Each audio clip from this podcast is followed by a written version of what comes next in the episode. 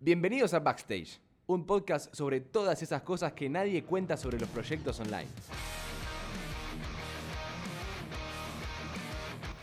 Bienvenido, bienvenida a otro episodio de Backstage. Sí, ese podcast que busca hablar de lo que pasa detrás de los proyectos online, de los emprendedores online, de la cabeza de los emprendedores.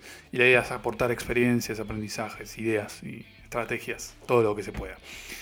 Como siempre, Alejandro Boy de este lado aportando el granito de arena y grabando este contenido, craneando un poco, pensando en las ideas para, para poder compartir acá de la forma más digerible posible, que siempre es un desafío, porque a veces un poco se extienden los capítulos por, por exceso de, de, ¿cómo decirlo?, ¿no? de emoción.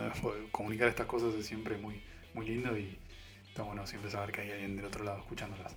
Así que vamos a hablar un poquito hoy de, de dos conocidos, de Airbnb y de Udemy, la plataforma de cursos. Eh, ¿Y por qué quiero hablar de ellos? Hoy vamos a hablar un poco más de estrategia, eh, como tal, de- con herramientas digitales. Quiero hablar de ellos porque han hecho algo muy similar, que han, impactado a través de, lo que es la técnica growth hacking, como hemos estado hablando en, el caso de, de Globo, ¿no? en el episodio anterior y demás.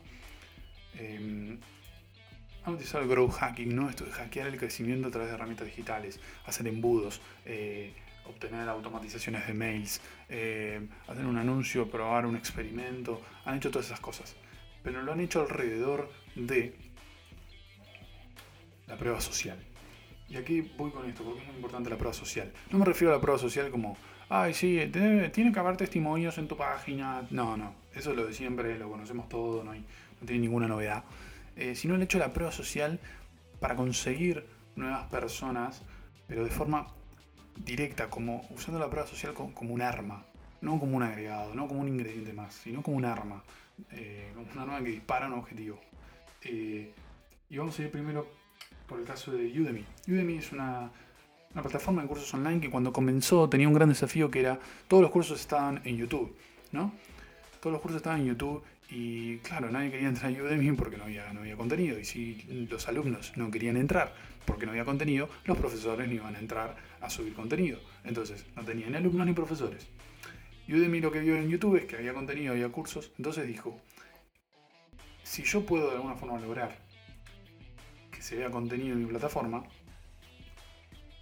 va a haber alumnos ingresando, por lo que va a haber profesores queriendo subir contenido, ya sabiendo que hay alumnos utilizando mi plataforma, porque van a saber que hay público al cual pueda llegar a comprar algunos de sus cursos.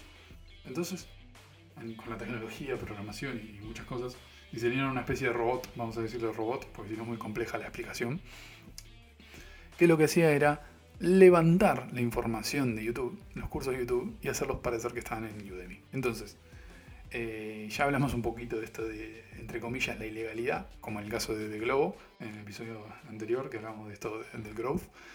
Eh, entonces, los alumnos consumían eh, contenido que estaba en otro lado y los profesores empezaron a subir contenido. Y llegó un momento que ya los profesores habían subi- subido suficiente contenido que se pudo quitar el contenido de YouTube. Entonces ya los alumnos lo consumían.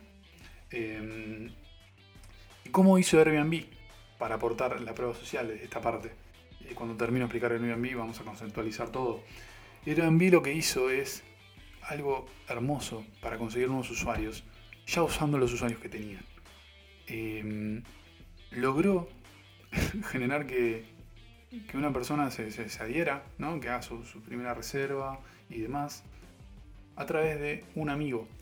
Pero literalmente el mail, el mail que aparecía en la plantilla de mail, decía en el asunto, eh, vamos a decir el nombre que el amigo era Juan.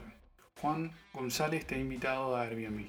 Ya tenemos pruebas sociales que un amigo lo está usando. La- las objeciones se reducen al 50%, básicamente.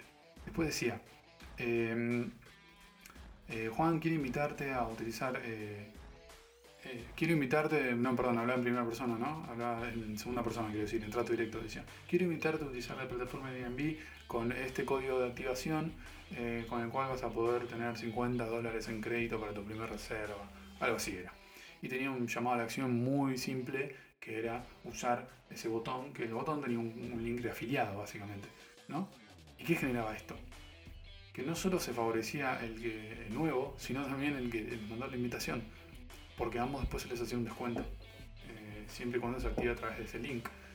Y el mail este se remataba con una firma, con una foto y el nombre de la persona que hizo la invitación. O sea que teníamos la prueba social en el asunto del mail, en el, texto del mail y en la firma del mail. Todo a través de estrategias de prueba social. Todo. ¿Y qué tienen en común estas estrategias? Que es muy importante. Em, es un concepto que en Growth Hacking se llama Other People Network, básicamente la red de otra persona, ¿no? Eh, y tiene que ver un poco con siempre tomar eh, la información de otra parte usar algo para anclarnos en información que no es nuestra. Eh, muchas veces también se puede discutir el hecho de que es un simulacro, que es una mentira, que roza lo ilegal, lo que sea, eh, que no es lícito y bla bla bla. Pero acá tenemos un concepto de que todos algunas veces tienen que empezar anclándose en algo.